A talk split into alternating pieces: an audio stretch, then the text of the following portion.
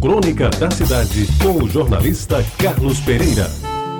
Muito bom dia, amigos ouvintes da Rádio Tabajara. Nos meus tempos de adolescente, aí pelos anos 50 do século passado, namoro era coisa muito séria e nem todo mundo tinha coragem de se meter no namoro. Começava pelo fato de rapazes e moças, quando moravam no mesmo bairro, se conheciam pelo nome e pelas referências familiares, aí incluídas por obrigação se os pais eram bem casados. A moça escolhida não podia ser falada, muito menos ter passado por mais de uma mão, ou seja, no máximo ter tido uma relação não muito chegada, era condição para se começar um bom namoro, daqueles do tipo para casar e não para que é. O primeiro passo para se dar o namoro era pesquisar se a jovem escolhida não tinha namorado firme. Em seguida, satisfeita aquela condição de ser de boa família, era seguir-lhe os passos sem denotar muito interesse mas fazendo-se notado e, se possível, elogiado por alguma colega da pretendida, em outras palavras, por uma gentil alcoviteira. A etapa seguinte, talvez a mais difícil do processo inicial, era a de propor-lhe o acompanhamento. Deixe-me explicar melhor.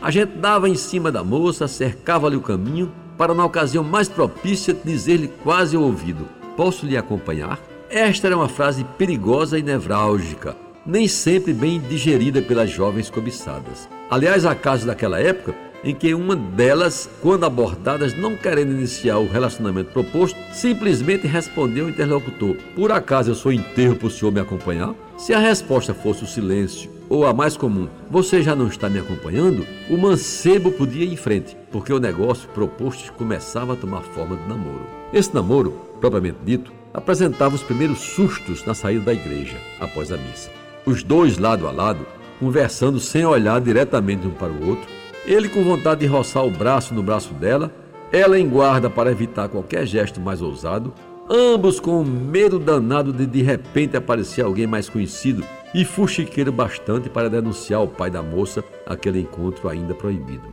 E se o namoro já durava algumas semanas, com a cumplicidade de alguns que ajudavam a desenvolver aquela relação, o cuidado agora era o lugar de se encontrarem. Não podia ser um local muito escuro, não por medo de assaltos, isso naquela época não existia, nem em praça muito frequentada, o que podia aumentar o risco da notícia chegar à casa da moça. Depois do primeiro mês, começava o trabalho de pegar, isto é, o rapaz, naquele tempo, a iniciativa era sempre do homem, como sem querer e querendo, deslizava suavemente a sua mão, cheirosa e bem lavada, sobre a mão da moissola e, se não houvesse resistência, dava-lhe um aperto daqueles bem amorosos continuava alisado e, ato contínuo, ainda sem resistência, enlaçavam-se os dedos e aí certamente acontecia a primeira grande tesão. As atividades seguintes são de todo conhecidas: beijo na face, mão no ombro, mão na cintura e, quando possível, mão resvalando em pequeninos seios de uma donzela arfante e sequiosa de carinho. Primeiro beijo na boca, quando o namoro não acabava antes, só acontecia depois do quinto ou sexto mês, após um período de intensa preparação que incluía cuidado com o local e a hora, principalmente com a reação da namorada que devia estar pronta para aquele evento.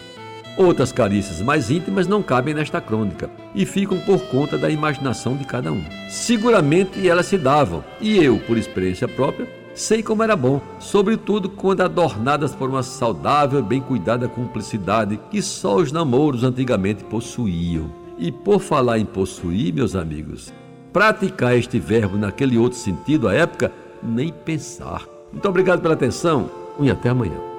Você ouviu Crônica da Cidade com o jornalista Carlos Pereira.